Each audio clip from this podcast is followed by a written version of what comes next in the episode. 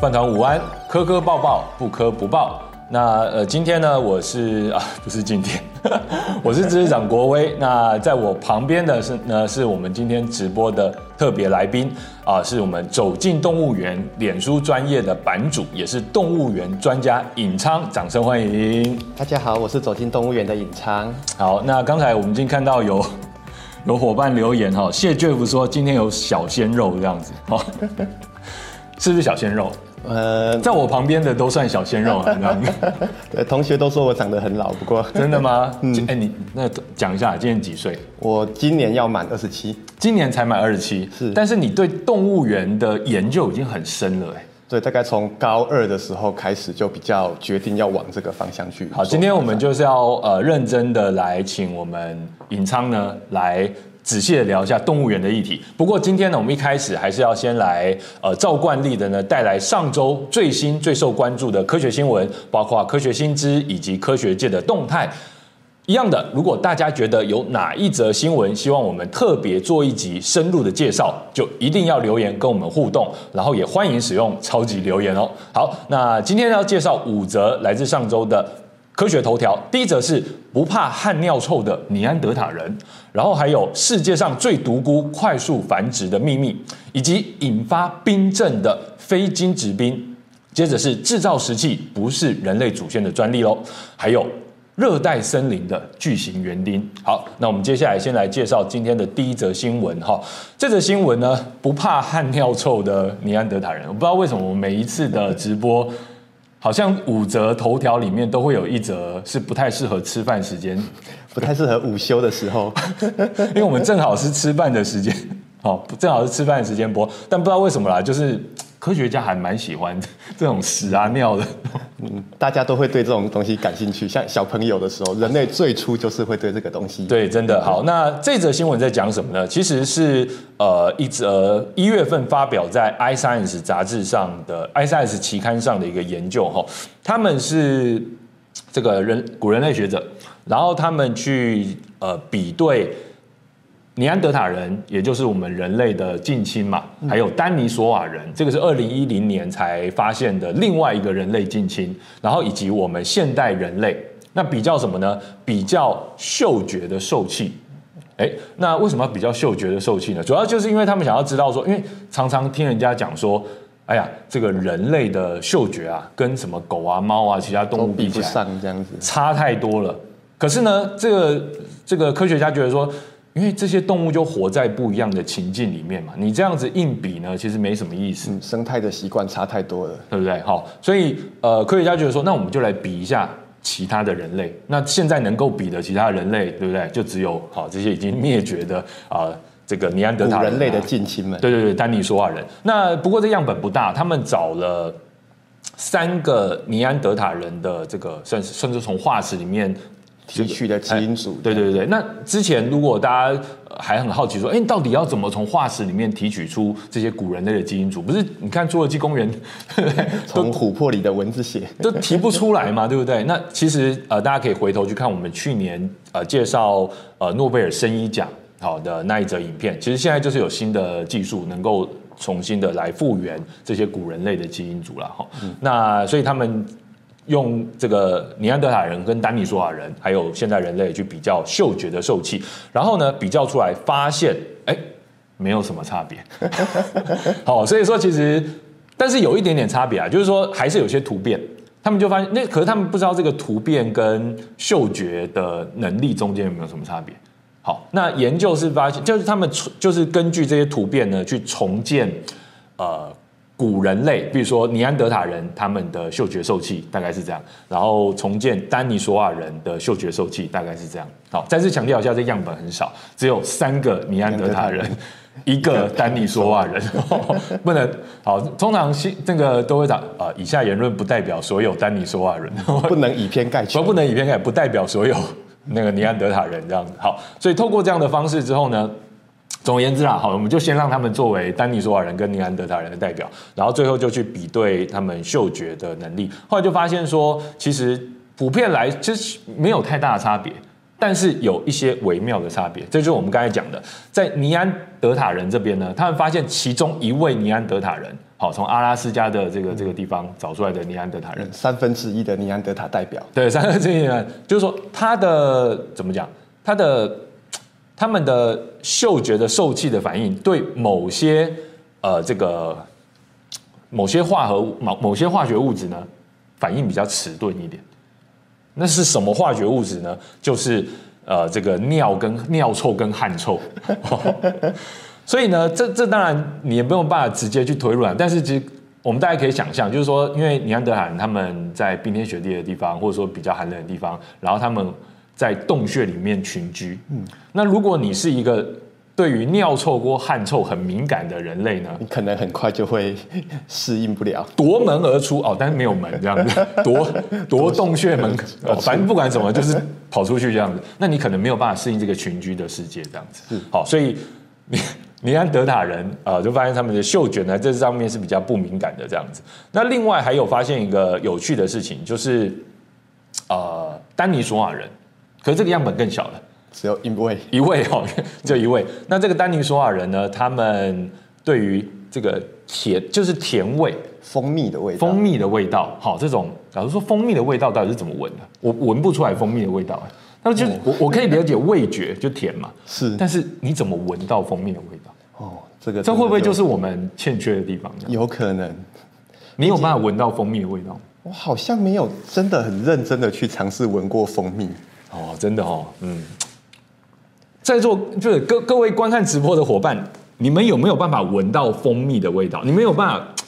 你们有那种知道哦，这个味道是蜂蜜的那种？好像有些人的嗅觉特别灵敏，像有一些人他可以闻到说，比如说女性正在来月经或者这一些，那可能就是我们两两个比较没有这方面的天分。对，我们在在在我们现场两是麻瓜，对，对我我们真的没有印象中我可以闻到蜂蜜的味道这样子。好，Anyway 呢，那丹尼索瓦人就是在对蜂蜜的味道上是比较敏感，所以当然科学家可能呃想象啦，就是说他们如果在呃森林里面就比较容易察觉到哪里有蜂巢，哪里有蜂蜜，然后可以去对这种高能量的碳水化合物，对对，快速的去这个摄取营养。好，这个我们说狩猎采集嘛，可能就是不管你是怎样好，就是去找到这样的营养。好，那这是蛮有趣的一则新闻了哈。那呃，不知道各位，当然，其实我我觉得还有一个延伸出去的问题，就是说。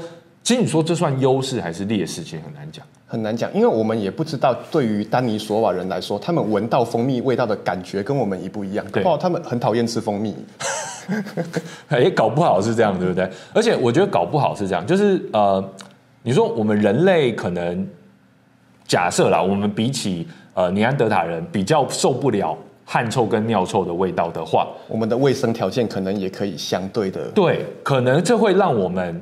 更倾向于去演化出更好的卫生条件，所以提高了整体的存活率。是，这是我们假设了，好，所以我觉得这是蛮有趣的一则新闻。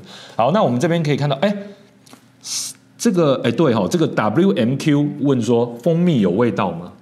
蜂蜜，呃，吃起来有味道，但是闻起来到底有没有味道？哦，有人说蜂蜜闻起来有花香啊，可能就是像龙眼蜜之后或者桂花蜜这一些啊。实实业哈，实业说蜂蜜闻起来有花香，的确啦，有一些我们这个有时候在山区也会买到这种龙眼蜜啊，什么桂花蜜之类的哈。好，然后哎，你有说它可以闻到这样子，好哦，谢 Jeff 说龙眼蜜就有龙眼香，而这的确哦，的确是有可能。把加点水哦，What 说加点水弄稀一点，应该可以闻到，嗯。下次可是为什么要弄稀一点？可以吗？是因为水，水分子会让它的分子变得更就溶于水里面，然后分子更容易扩散出来。因为蜂蜜本身粘滞性很高嘛。啊，对对对对对。哎，这个 Leon Jeff 也说，呃，可以闻到。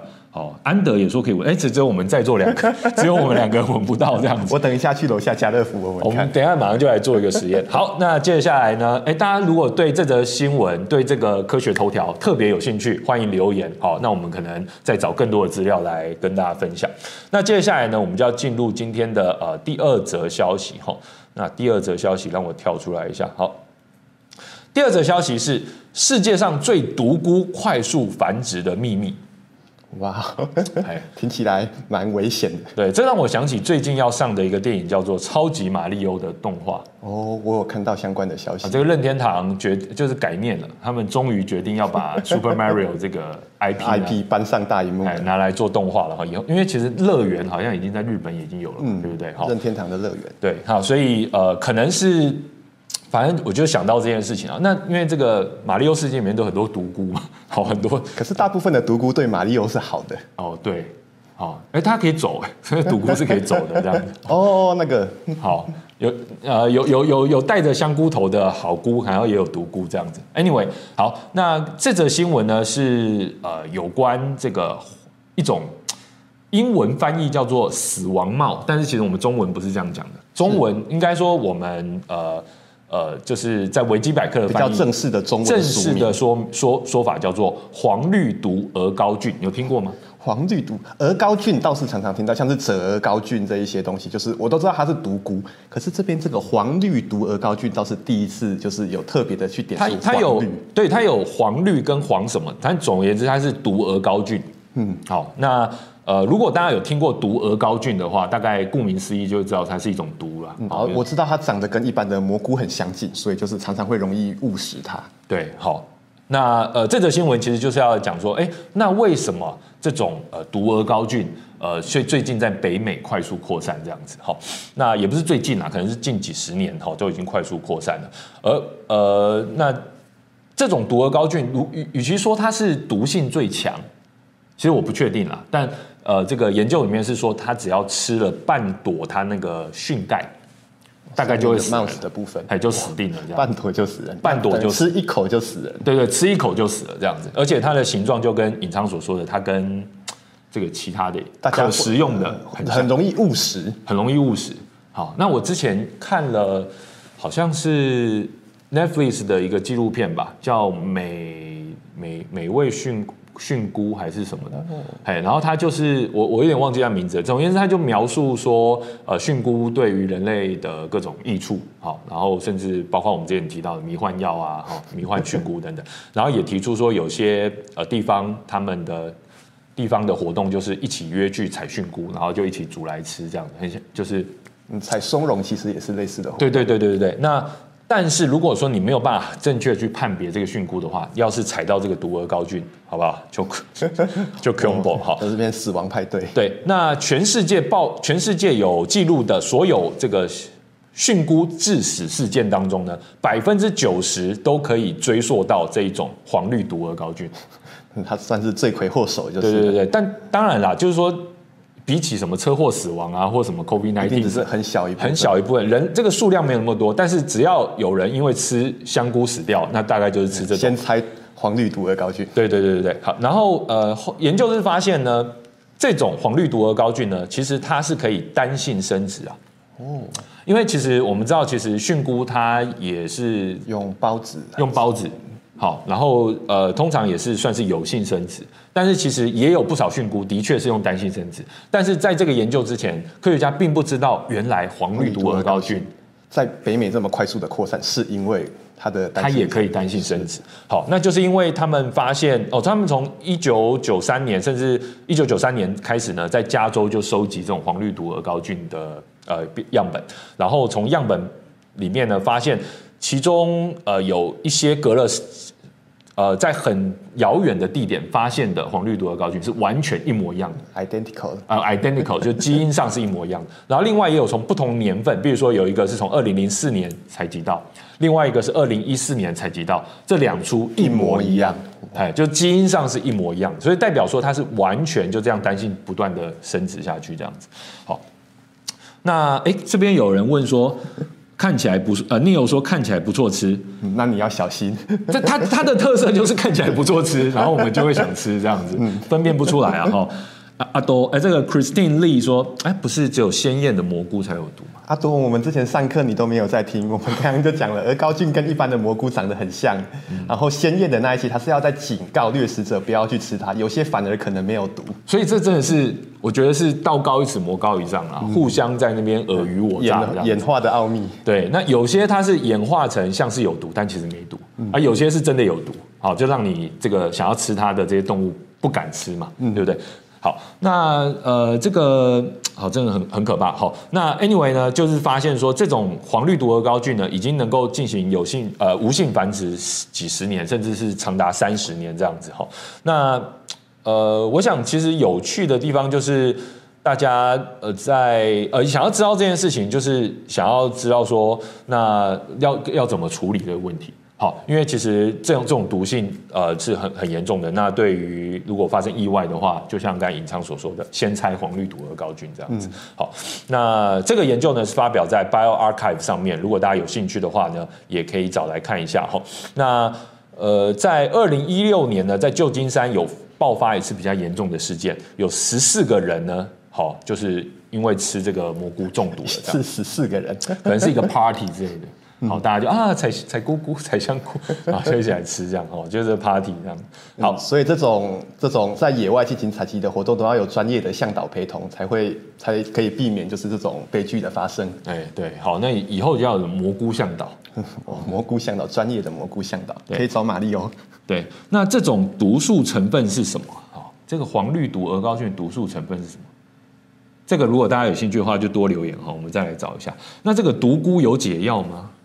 独孤有解药吗？我相信有些人是被救回来的了，嗯、所以肯定是有办法能够解，但是只能说它的毒性真的很高。对，要是你有后遗症也不清楚。大概是先不管怎样，应该是先催吐、催吐、吐出来，赶紧、嗯、吐出来，在它的毒素正式的进入到你的胃肠道，然后被血液吸收之前。哎，这个 Leon Jeff 问说，不知道闻起来是什么味道？我没有闻过蘑菇，我没有闻过，不知道。好，柯南的新题材哈，蛮好的。好，那接下来我们介绍第三则新闻。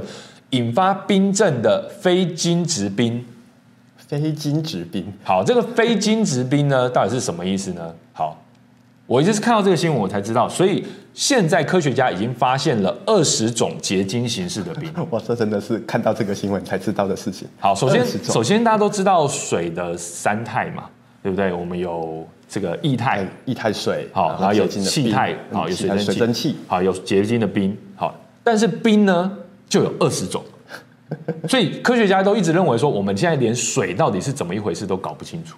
好，连冰就有二十种结晶这样子。那但是之前呢，只发现了两种主要形态的非晶质冰。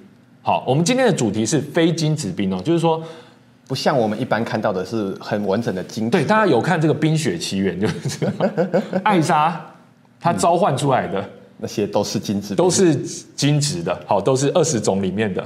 好，其中的 N 种这样子哈，那但是呢，过去有发现过两种非金质冰，就是说它的原子的组成是非常散乱，比较松散一点。对，它不是那种六角形啊或几角形这样子哈，所以其实是非常特别的。那他们，哎，我现在是跳到第四、第四、第三者还是第四者？第三者嘛，哈，没错哈。那它们之间呢存在的不同的密度差距。那之前都认为说，在这个研究发现之前，就认为说，在这种密度底下是没有非晶质冰的。嗯，这个密度基本上就是水的密度，跟水的密度就是我们说水的密度是一公克，嗯，呃，一皮一立方公分一克重嘛，是对不对？那这个中间这次发现的这个非晶质冰呢，它就跟水的密度是几乎是一样的，所以它又是冰，可是它又会流动，所以其实就很很特别的一个存存在的一个状态。那这个状态呢，其实在自然界中是找不到。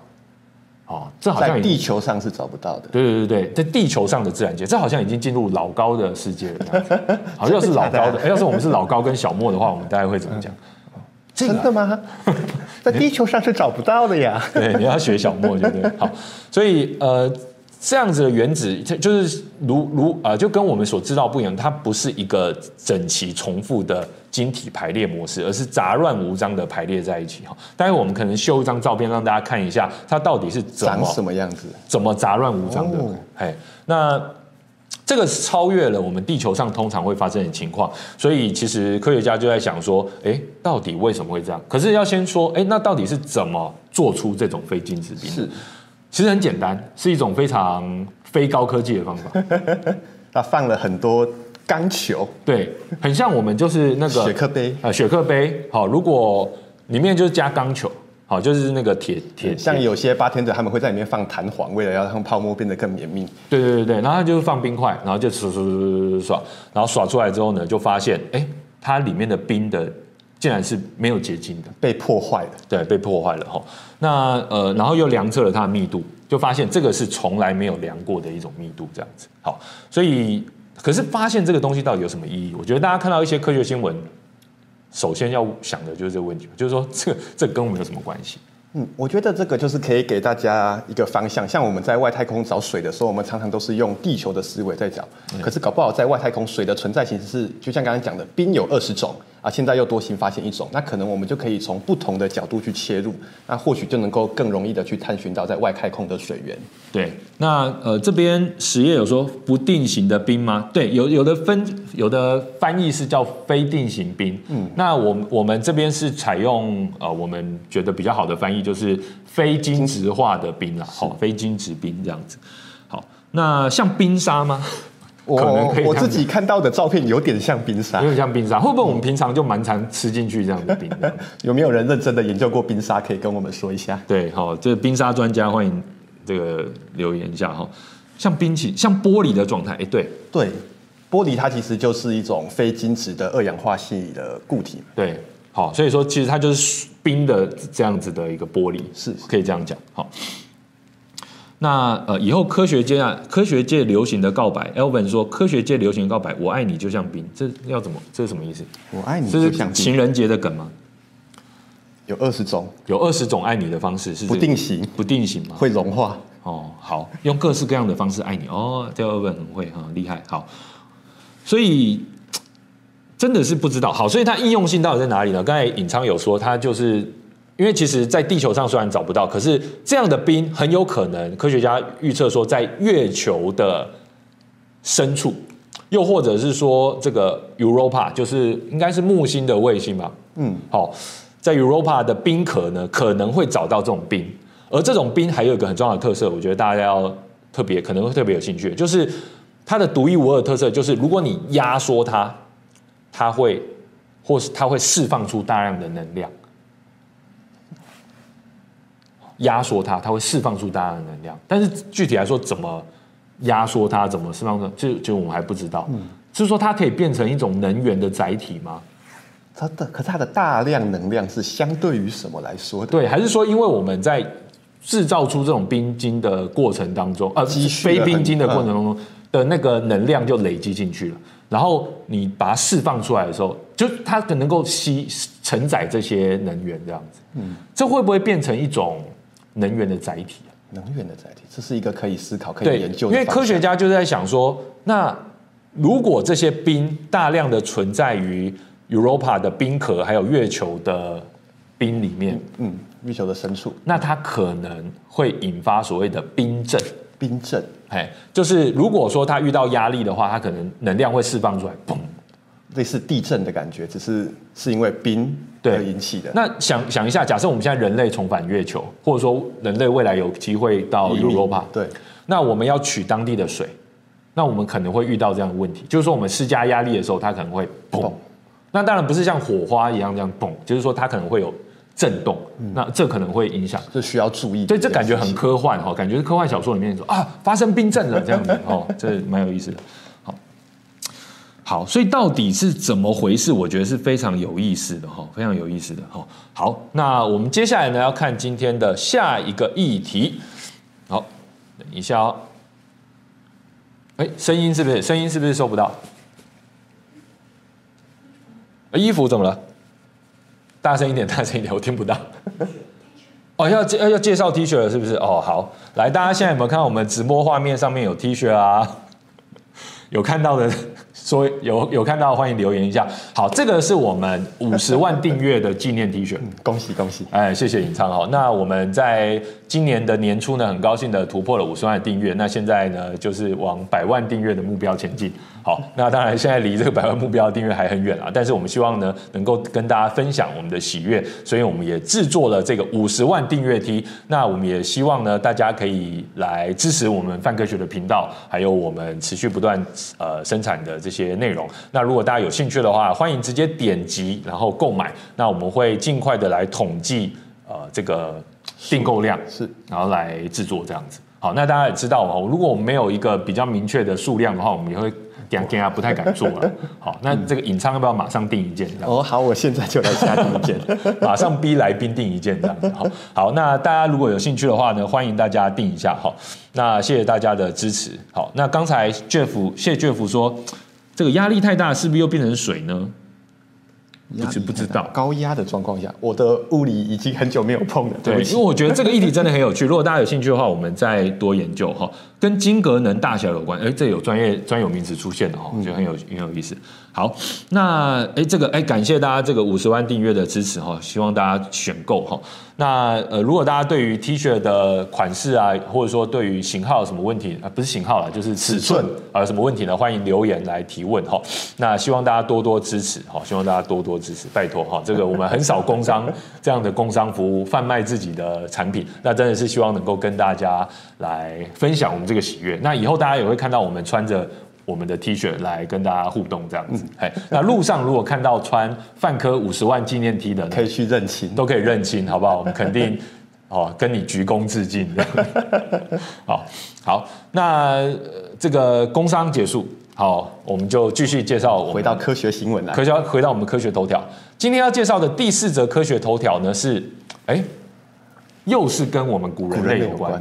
好，今刚才尹昌问我们说，我们今这周是不是特别有挑选跟古人类有关的？其实没有，好，其实没有，就是刚好呃有有这特别精彩的消息了哈，都是跟古人类有关。那这则消息呢是制造石器不是人类祖先的专利哦。那我们就要想说，之所以会有这样的讨论，就是过去都认为制造石器这件事情或用工具这件事情，就是我们人类直系祖先的专利是。不过，就是后来在自然界，我们也慢慢发现，可能一些猴子，啊一些巨猿类也有使用工具的这种习性。所以，就是我们对于自然界、对于生物的知识是一直在拓展的。那就像今天这个新闻也是，我们发现了这样子的一个石器，然后它的年代远远的在我们就是人属出现之前。那我觉得，就是我们对于这个世界还有很多可以更进一步去了解、去探寻的地方。对，这个研究呢是发表在 Science 的。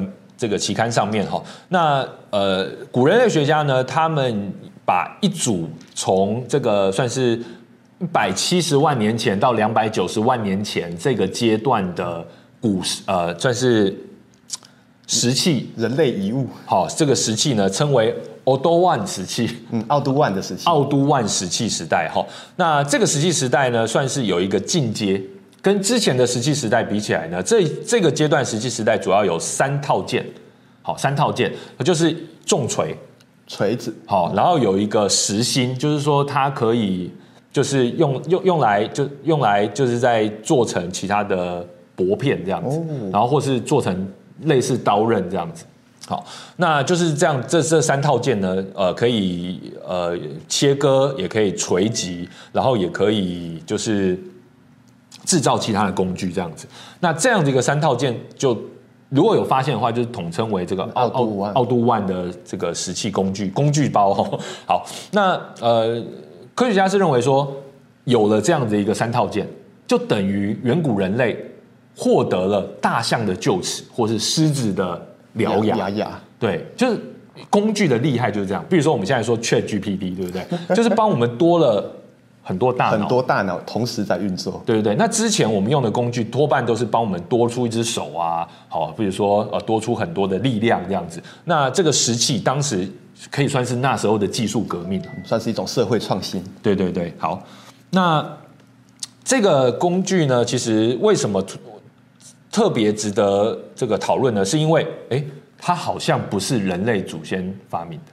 好，因为呃，这次发现是在肯亚，好，然后发现的这个透过碳碳的定年啊，透过地磁的定年，因为地球磁场会会变会变嘛，然后再透过呃之前类似遗石器还有类似动物它们生存的年代的比对，好，发现这样子的遗迹呢，大概在两百九十万年前这样，非常久之前，基本上就逼近那个奥都奥都万石器的。刚开始发现的那个年代，可是如果是这样的话，那问题就来了，因为他们在同一个地方，除了发现这些石器，然后还发现大型动物的骨头，嗯，哎，像是河马，好像是一些这个，还有剑齿虎，然后还有像是呃一些羚羊的样子，好，然后就发现了这些大型动物，好，那这些不完整的骨骼上面有一些切割的痕迹，切割的痕迹就是由这些石器造成的这样子，所以代表好这些。这些就是被骨做成了骨河马片啊，这样子，因为那时候还没有发，还没有用火啊，可能想要吃河马的骨髓。对对对对，吸骨髓这样子。我们现在是喝大骨汤嘛，对不对？吸河马的骨髓。哦，大家有没有有兴趣吸一下河马的骨髓这样子？哦，我们这好像不是一个很好的问题啊。在走进现在 在走进动物园的大大旁边说，大家有没有兴趣吸河马的骨髓？现在不要吸，现在先不要。哎，然后就吃生河马肉片这样子。嗯真的不知道是什么味道。呃，我之前有听说，就是在非洲有一种灭绝的小河马，吃起来像是带有香草味的牛肉，所以味道应该是很不错的。哦，可是我觉得现在我们可以吃牛肉配香草就好。不要 不要动辄去吃河马，不要动河马的歪脑筋。哦，好，所以就是呃，发现那除了这些动物的遗骸，好，大型动物的遗骸，还有这些石器之外，还发现了蚌人，蚌人。它的这个叫什么？臼齿嘛。臼齿。好，那有些人就这蚌人其实是由南方古猿这一支呃延伸出来的人类近亲，可是它跟我们的人类算是就跟我们的祖先算是已经分叉出去了，所以它不算是我们人属的成员。对，不算是我们这一支这样子。那但是整体来说算是大家族啦，哦，大家族之一。可是现在的问题，科学家的问题是说，哎，所以。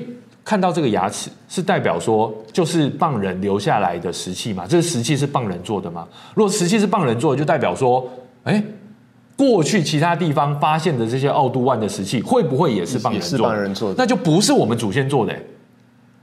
那问题来了，就这就很恐怖了。那这样 这样，那如果不是我们祖先做的，那是棒人跟我们祖先之间有交流吗？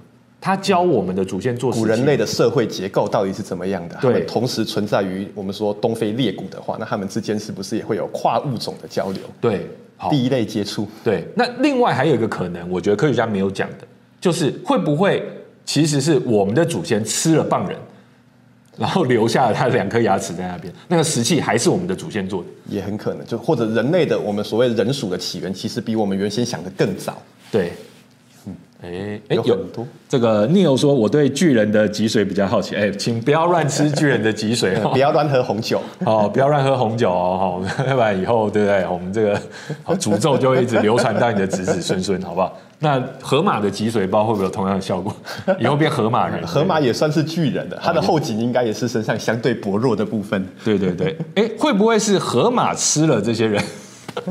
河马杀了这些人有可能，河马吃肉的例子比较少，不是没有，但比较少。然后石器是河马做出来的，这样哦。河马的手，河马的前脚可能有点难度。对，哎，是鲁鲁米这哦，鲁鲁米是，它不是河马的。好，所以其实我觉得这个是很有趣的一个问题，因为它衍生出很多很多疑问，这时候就困惑了科学家。哎呀，这个到底哪里来的？好，就更多的应该说更多的知识等待我们去探索。对，因为原本那个古人类学界的一个一个一个算是典范，就是认为说，就是我们人属啊，我们直接的祖先创造打造石器，然后把这样的技术传下来，所以我们才跟其他的。这个人种不一样，甚至可能我们之前发现一些疑似石器，可是年代很久远的东西，我们说它可能只是刚好长成这个样子的石头。对，那现在发现的这一个这种奥杜万的石器，已经很明确，它就是就是成熟的石器之后，可能我们要重新审视我们过去的一些发现。对，这这可能会你知道，我觉得就很科幻的一个场景就突然出现了，就很多这种亚人种有没有？对不对？嗯、互相交流，然后每个都会用用自己的石呃石器啊，各用自己的技术这样。太刺激了！好，如果大家有兴趣的话，欢迎留言了哈。哎，我们今天的聊天室现在有一百四十五人，掌声鼓励一下。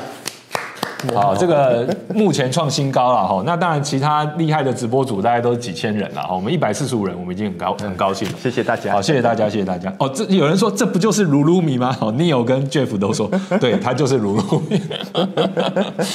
好，是噜噜米也很好啊。快龙哈，其实是快龙，嗯，色为噜噜米，哦，色为噜噜米这样子。OK，噜噜米口味的药炖排骨，我觉得太地狱了。嗯，鲁鲁鲁米骨就那几只卤卤米而已，你还要把它做成 要炖排骨。对，好，好，真的是哦，突然就饿了，你知道吗？因为中午时间这样子。好，现在我们要进入到今天最后一则这个头条。这则头条是热带森林的巨型园丁。哎，这个我们刚才讲完河马，我们接下来要讲大象。嗯，哇，这个揭露了大象不为人知的一个面目哈。那我们有一句话叫做“房间里的大象”，英文里面叫 “elephant in the room”，它的意思就是说你会忽略那些其实存在的事实，好，然后就过着自己日，那就忽略那个太非常 obvious 的、很 obvious 但很大的问题，这样子叫房间里的大象。那其实这个研究，我觉得某方面也是一种房间里的大象，因为过去我听到一种说法，尹昌可能也听过，是就是很多的大象哦，它破坏森林，破坏力太强了，好，所以呢，反而要猎杀它们。然后因为破坏力太强了，所以把树木都给破坏了，那这样反而造成了草原化，造成沙漠化。而这则新闻告诉我们，其实不是这样子。嗯，他们会挑哪一些特定的树种？对，那我先跟大家讲一下，就是为什么讲巨型园丁呢？就是因为这些大象不是随便乱吃的。好，那它吃的这个模式，它吃的这个记录呢，被科学家记录下来。他们分析了连二十万个记录。就是这些非洲大象在中非跟西非热带森林森林象。进食记录，我觉得这个科学家真的了不起，二十万只，二十万个记录啦，而且在非洲的森林里面，我这科学家很累哎，真的很厉害。你要怎么去记录二十万个这个非洲大象进食的记录？哈？然后还涵盖了八百多种植物的物种，然后根据这些大量的数据呢，分找到。一个关键，就是这些大象呢，比较喜欢去吃那些碳密度比较低的植物，生长比较快速，然后吃起来可能比较有口感，比较有口感，比较脆嫩。是。好，那对我们人类来说就是比较嫩，嗯，比较多汁，比较多汁。可是呢，它从大气中捕捉的碳是比较少，相对少的。好，那这种植物呢，它长得很快，吸的碳比较少。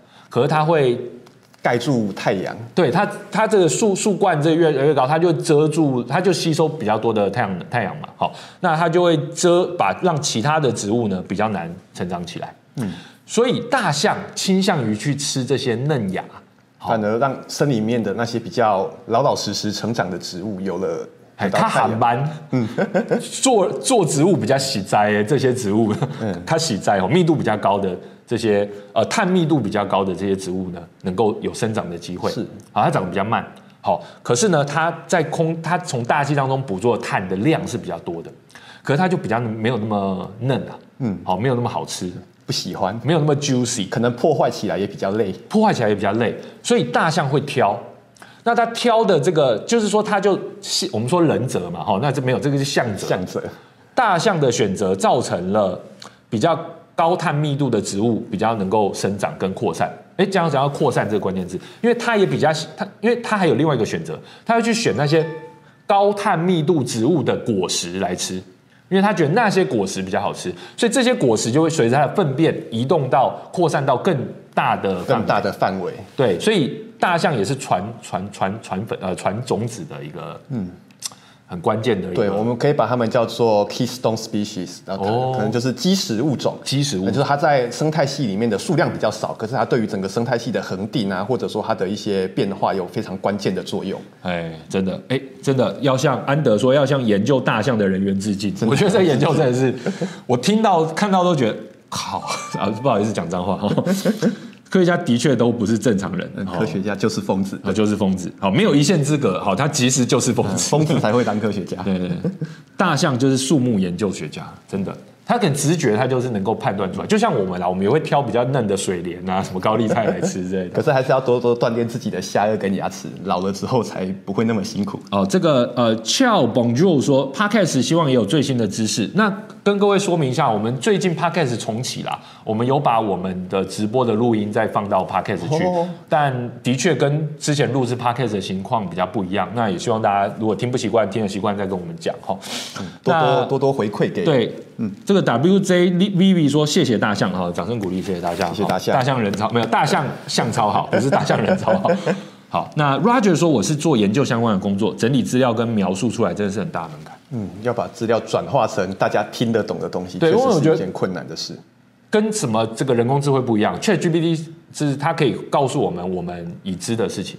但是科学家真的是在知识边境上面去创造出新的，在突破去，就是让我们已知的范围变得越来越大。对，真的好。哎，这个疾风老王说，哎，有看到我们东海应用物理啊，我们施启廷老师那边有发表一个研究，科学家提议炸月球来减缓地球暖化。对啊，他其实就是，我觉得这个研究很有趣啊，他其实是之前。呃，一直有在讨论的所谓的 Earth Engineering 地球工程嘛，哦、就是为了要阻止全球暖化，是不是从在大气层当中放一些微粒，好、哦，或者说人工的创造一个火火山爆发哦，或是直接像这样讲炸月球。好，那 anyway 都是建议大家不要去这样做。你解决了全球暖化，可能会有其他。你可能也把人类解决了这样子。是是是，对。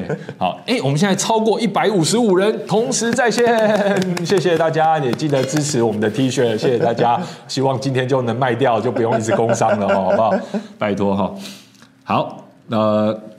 大象说：“不用感谢我，对，他也是选他喜欢吃的东西而已哈。嗯、真的是自然而然，这所以我觉得科学家这个研究里面要告诉大家，就是说，如果我们不知道这件事情，我们可能直觉认为说啊，大象破坏了森林，好，它创造了这个这个沙漠甚至草原化，其实不是这样子。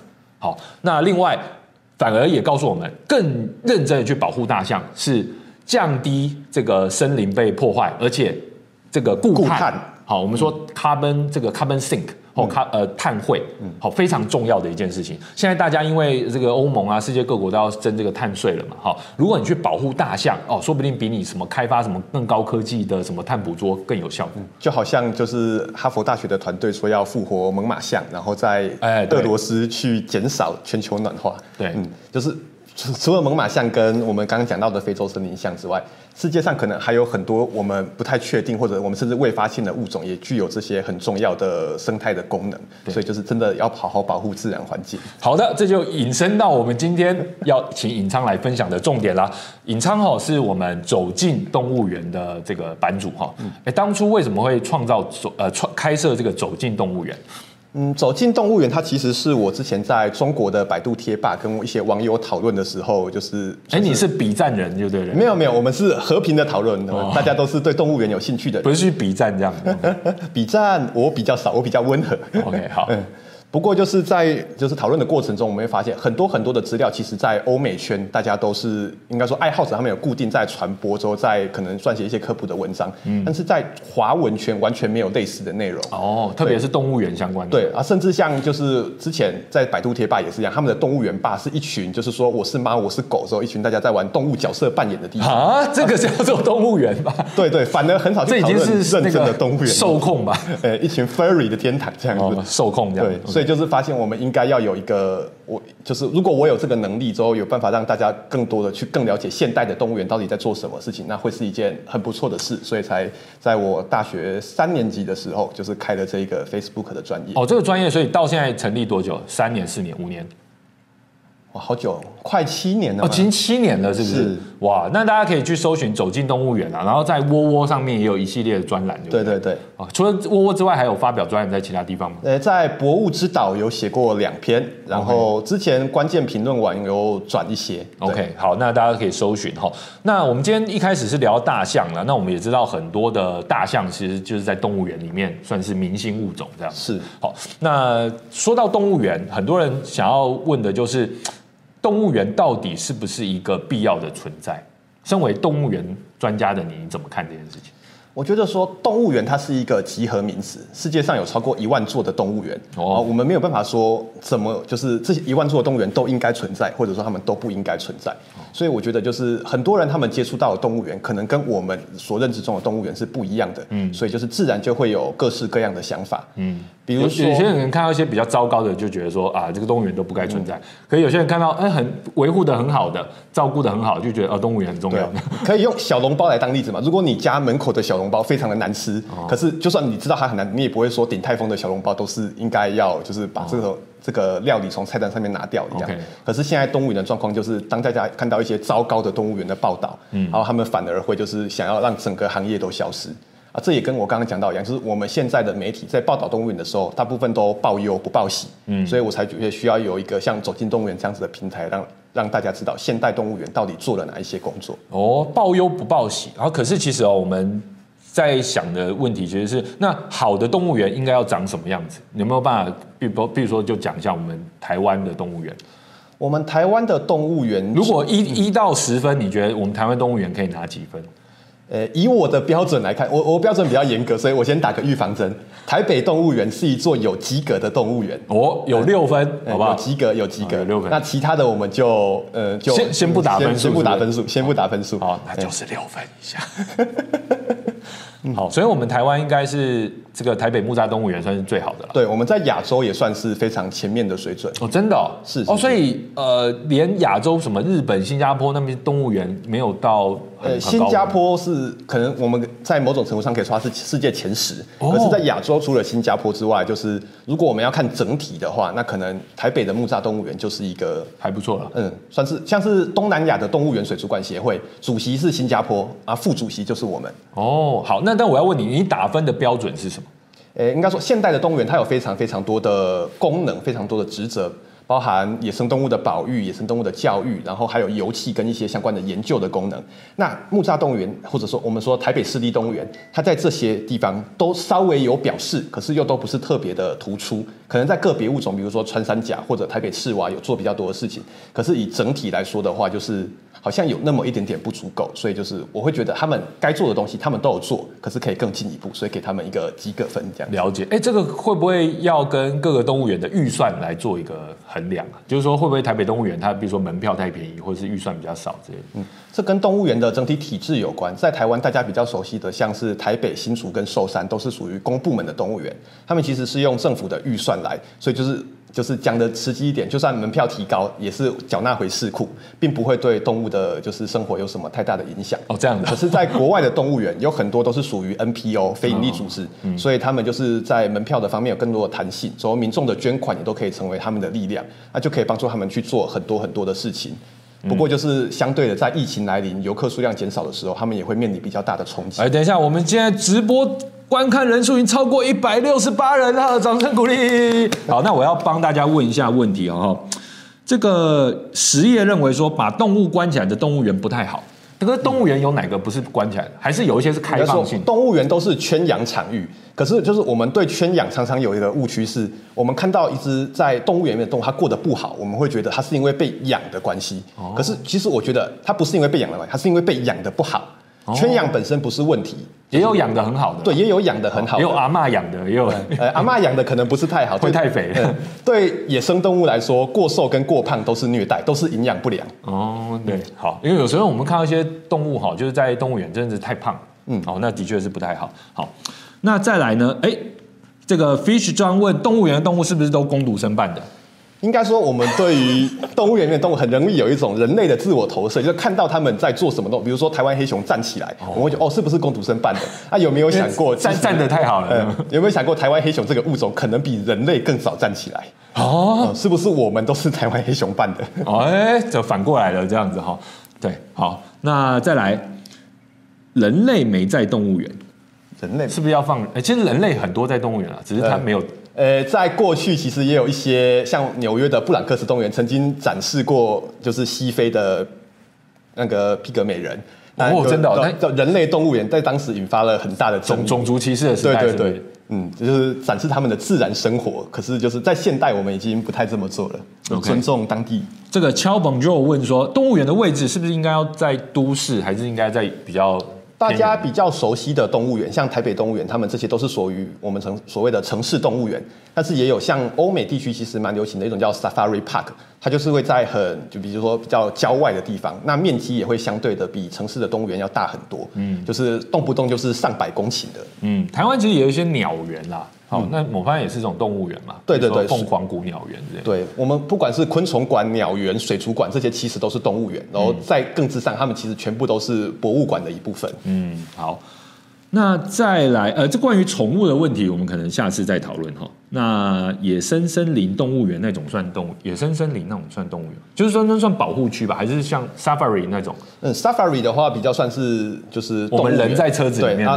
大家所谓的保护区可能比较像是 Sanctuary 或者 Reserve 这样子的地方。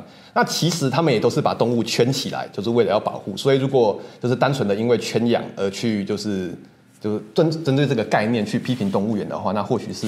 就是有有值得再讨论的必要。来，先这个鞠躬，谢谢 Alvin 打赏，超级感谢，非常谢谢您。谢谢。好，那我们会继续努力支持，也谢谢您的推荐哈。那等一下，这这有一个很很很不礼貌的说法哈，但是他也强调他没有歧视啊哈。原住民部落，原住民部落算一种动物当啊？呃，动物园的定义，我们把它最简单的定义，它是养动物给人看的地方。所以，如果原住民部落他在他们并没有养，就是很刻意的去养自己给大家看嘛，那在某种程度上应该不算是动物。对对，这好，我们这我们我们现在强调这个这个这个说法真的是不太 OK 了。嗯、那我相信这个实业也没有什么不好的意思哈，我们只是好，我们就打打断这样子哈。哎、嗯，等一下等一下，一百七十一百八十三人，真的吗？我们现在看到是一百七十九人哈。好，有人问动物有出过舍利子吗？为什么 动物有烧出过舍利子吗？像台北动物园，现在大部分的动物过世之后都是火葬，所以可能可以写他们的园长信箱问问看。哎、欸，就是烧出来最后会变什么东西这样？嗯，好，有有没有得得到高高高猴之类？呃，或可是某些骨骼也都蛮具有就是教育的意义的，嗯、所以可能就是也不一定要标本。对对对，哦，好，那我接下来想要问一个问题哦，就是我们最近呃有，比如说也不是最近啦，就是之前有新竹动物园重新的整建，然后最近有寿山动物园也是重新开园营运这样子。是，听说尹昌也是第一时间马上就去。哦，其实有观望一段时间。哦，有观望一段时间。您不是那种米其林评评分这样子，马上去？人太多，我也秘密客去看一下。人太多，我也不方便在里面。OK，OK。Okay, okay, 那你看了之后，你对于寿山动物园的感觉是？应该说，我觉得对于现代的动物园来说，我们并没有说它一定要去只能做保育，或者说它只能就是一定要顾及大众的娱乐。可是很重要的一点是，当你决定要做什么的时候，你要做什么，要像什么，你必须要把你的。对外的言行跟你的举止是要合一的。那寿山动物园这次我觉得最大的问题，包括我在内，还有我的一些朋友看完的感想是，我们看不懂他要做什么。就是他对外说 看不懂他要做什么，真的看不懂，就是也不是说批评，就是真的 黑人问号，就满头问号。就是他说他是新动物园运动，之后他要友善动物。可是我们从他对于台湾猕猴的一些态度啊，或者说园内的一些像那个高架空中走廊的这些设施。我们并没有很办法的直接的跟他的这些对外的对联系在一起，跟新竹动物园又不太一样。新竹动物园是大家都看得出来他想要做什么，可是跟他的口号不太一样。嗯，那那那我觉得这是另外一回事，就是对，这是另外一个。可是就受伤的状况真的是让我摸不着摸不着头绪啊。好，那如果大家对于呃新竹动物园或者寿山动物园或者台北动物园各自做的如何的比较？我觉得在粉丝页是不是都有？呃，在窝窝上面，就是这三个园区都有稍微的，我有好好稍微的评论一下，点到为止。对对，点到为止。如果大家想要看更深入的，哈，就去留言，好，对，可以留言或点菜这样，私信我的就是那个走进动物园这样。对，哎，我想知道尹昌，你去过多少国家的多少动物园？呃，我在英国留学的时候去了十五家。哦，目前总共加起来大概是三十几家，其实不算是特别多的数字，因为我刚好那一年是疫情爆发的那一年，哦、没有办法让我去欧洲，就是好好的逛一逛。嗯，那我当然会希望就是慢慢的增加。嗯，目前金世纪世界纪录参访最多动物园的人啊，有这种记录是不是？对对对，我认识他，他叫 Jonas Levitt，之前曾经跟他就是寄过一些 email，因为他也曾经到台湾来，这样子。然后他，他算是动物园王者，就对，动物园的对参访的王者，他的记录大概是一千两百多家。哦、呃，我希望我。我就是到我人生结束的时候，可以有可以有他的一半，就是我觉得就是非常圆满。哎，我觉得其实到世界各地，如果在行程里面都排入动物园，我觉得是蛮蛮好的。对，我现在认识一个城市，认识一个国家，大部分都是因为动物园的关系。嗯，对。那我觉得呃，因为当然很多是呃就是泛指博物馆嘛，哈。那动物园的话是里面一个比较特殊的，有活体展示的。对。那我们当然都知道有一些水族馆啊，或者是动物园，它可能。呃，这个圈养的情况可能不太好，或者它的可能物种的获取方式比较的不对生态没有那么的友善，这些都是事实。而且就是讲讲讲白一点，还是动物园的大多数。嗯，对。嗯，好，那其实我还想问一个问题，我前几天看到，呃，应该算是德国的公共电视台哈，他做一个纪录片，就是有时候动物园的动物太多了，所以他们必须要安乐死。对，就是要把动物杀掉这样，而且那些动物就是相较于来说是稀有动物，而且是健康的。嗯、你怎么看这个事情？这个东西要谈论的话就，就比如说就是长颈鹿活得好好的，嗯，长颈鹿最有名的事件是二零一四年的时候，丹麦哥本哈根动物园的马里乌斯。那这个东西要看的话，我们就要谈论的是欧洲的动物福利观跟亚洲的动物福利观的差别。在欧洲，他们认为母兽就是母长颈鹿，它的福利的应该说我们要保障它的程度要大于它所诞下来的小宝宝。因为在野外也是，就是小宝宝他们，比如说甚至是公的小宝宝，他们在野外本来就是没有办法那么容易的活到成年。但是如果在动物园里面的话，他们认为母长颈鹿应该要有生养后代的这个体验。啊，生出来的小宝宝就是我们只要在我们把它执行，我们讲安乐死之前有保障它的动物福利的话，那可能会是一个就是大家都可以应该说在欧洲人类可以接受，就对，在欧洲的动物园被认为是可以接受的。然后就像刚刚那个丹麦哥本哈根动物园的例子，其实是马里乌斯他已经长大，之后跟他爸爸有产生冲突，哦，之后动物园也没有就是额外的空间再去饲养它，哦，所以就是在这个情况下就选择把它安乐死，然后公开解剖，让丹麦人去了解长颈鹿的生理，然后给园内的狮子还有北极熊就是加菜，加菜，对，就是就是就是有各种各各样不一样的考量，不过就是必须要说，在执行安乐死之前，我们都必须要保障这一只动物在动物园里面的动物福利。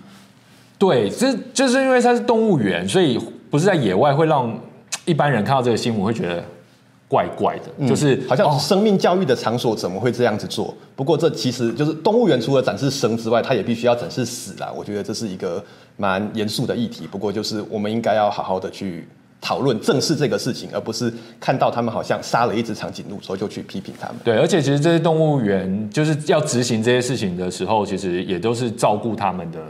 对，不管是兽医或者保育员，他们一定都是对心里面也是不太，他们一定是承受最大压力的人。对，那你也可以想一下，就是说，假设不是杀这只长颈鹿的话，也是其他的猪啊、羊啊，对，也是被杀掉这样子。肉食动物就是要吃东西，你家的猫狗吃的罐罐，其实也都是其他的动物。对，对所以。好，我觉得这个是另外一个，因为关于动物园有很多的议题，它有很多的，甚至是科学以外的道德啊，还有甚至经营方面的问题。嗯、对对对。好，那很多人也都说啊，我们台北动物园，哎，其实还可以做得更好啊，什么的。好，就是是不是这门票收太便宜啊？然后没没有没有呃，这个大家没有很珍珍惜这样的一个嗯场所。好，然后大家也会讨论说，那个新竹跟寿山，哎，虽然说翻新了，但是会不会其实并没有做到他们所声称想要达到的目标？那我们跟一般人要如何看出门道？如何来？来督促这些动物园做得更好。好，那我觉得这个都是呃隐仓的走进动物园希望做到的事情。好，那希望大家持续关注我们隐仓的著作。好，那 有要出书的打算吗？哦，如果有出版社愿意的话，可以联系我。好，那欢迎打这个电话，没有电话了。好，好，那我们今天呢非常高兴，哎，这个哎好。好像有到一百九十七人哈，好，那我们今天非常高兴，不过现在已经往下降了，所以我猜我猜午休结束了，大大概很难往往往上继续冲了哈。那我们今天的直播呢，也差不多要到这边告一段落了，我们快速再来回答几个问题好不好？好，这个有说泛科学特别企划欧洲动物园预算批准 Neo 好。批准，真的吗？要赞助我吗？啊、呃，没有赞助我了。好，我去我去玩这样子，没有。好，赞求赞助引昌引昌去欧洲逛动物园。你已经逛过欧洲很多动物园，你除了你会不会想要去逛别的地方的动物园？诶，我目前有打算可能会去澳洲，澳洲的对不对？嗯、澳洲动物园应该是蛮厉害的了哈。那再来我看一下，魔力火龙柱认为说要做一个政治正确的题目，如何讨论为什么要政治正确？我觉得蛮有意思的啦，哈、嗯。那不过我们如果要做这个议题，可能需要其他伙伴的协助。对对对，比如说法律白话文啊，好、嗯、等等，故事啊，哈，是其他找关键评论网等等一起来合作一下哈。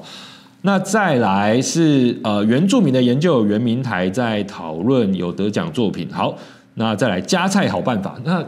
这个帮动肉食动物加菜这件事情，实在是这也牵涉到野生动物营养学，就是他们是不是要吃纯肉，还是或者骨头、血液，甚至毛皮，他们都要吃。这这是另外一个，就是讨论起来也是没完没了。对，因为你如果要完全复原这些动物在野外会吃的营养，或者他们的肠道的生理，我们要去照顾它的话，连肠道菌啊，连这个牙齿的磨损啊，对不对？你东西如果太软哈，太太就、嗯、牙齿就容易蛀牙烂掉。对对对，这些都是真的。哎，为什么不等自然死了再解剖？我看到那个纪录片是说这样，就是说他们解剖有些，就有些就动物园养不下去了。然后像刚刚引昌说的，就有冲突。然后再来就是你要送到别的动物园，其他动物园也不收。嗯，或者说当时其实是有动物园提出他们可以接，可是那一些说可以接的动物园，他们并不是被欧洲动物园水族馆协会所认证的机构。所以就送过去之后，我们能不能确保这只长颈鹿可以得到好的照顾，这也是另外一个议题。对，所以我觉得其实很值得讨论啦，好不好？我看大家现在问最后一句就是，来请说，很多人在讨论安乐死的时候，会认为它是一个福利问题。不过，就以动物园行业来说的话，安乐死不是福利问题，安乐死是道德问题。因为一旦你决定去执行安乐死，你等于是终结福利问题的讨论。哦、嗯，因为死了就没有福利的问题。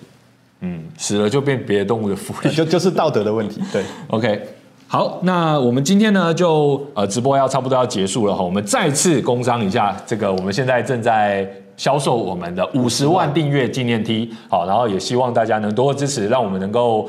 呃，来开单制作这样子，如果有到一定的量呢，我们能够更快的来跟厂商来沟通哈。那如果说大家对于型号啊，对于啊不是讲对于尺寸啊什么问题，欢迎呃跟我们联系这样子。那我们今天的直播呢，就差不多要到这边结束了。大家对于我们今天介绍的五则科学头条，呃，就是分别包括我们呃尼安德塔人跟丹尼索瓦人的嗅觉受器，好，他们的可能性以及。史上最独孤，好，史上最独孤快速毒鹅膏菌，黄绿毒鹅膏菌到底是如何快速繁殖的？以及一种非金质冰，新的非金质冰，它可能会引发冰症。好，再来是人类祖先可能不是制造石器的唯一一种，嗯，他们可能是第一个申请专利的，可是可能不是他们发明的。然后再来就是大象是我们热带森林的巨型园丁，好，他们选择植物消费的这个。智慧呢是很值得我们了解的，好、嗯，也这都是科学家投入在研究大象如何选择这件事情上，也非常值得。野生动物的生态功能真的太厉害。然后最后最重要的当然是我们今天非常高兴邀请尹昌来跟我们分享关于动物园的很多意义。谢谢国威。好，那我们今天的直播就到这边结束喽。记得订阅、按赞、开启小铃铛，每周三的中午锁定我们科科报报，不科不报。我们今天直播到这边，拜拜，拜拜。好，其实说到动物园，你会不会？澳洲的话。